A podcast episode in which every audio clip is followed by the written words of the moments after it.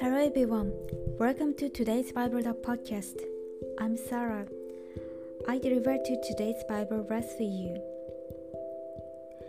Do your utmost to come before winter. Abraham greets you, as well as Pudens, Linus, Claudia, and all the brethren.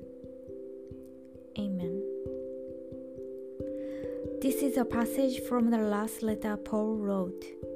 Paul expected that he would die soon, and the winter in prison should be tough for Paul.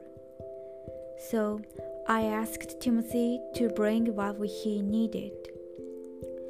We have a spring era full of hope, a bloody summer era, an autumn era where we can enjoy the depths of life and the winter era when our physical strength, energy, and intelligence are dying.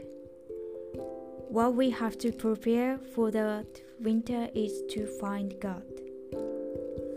Thank you for listening. Hope you have a wonderful day.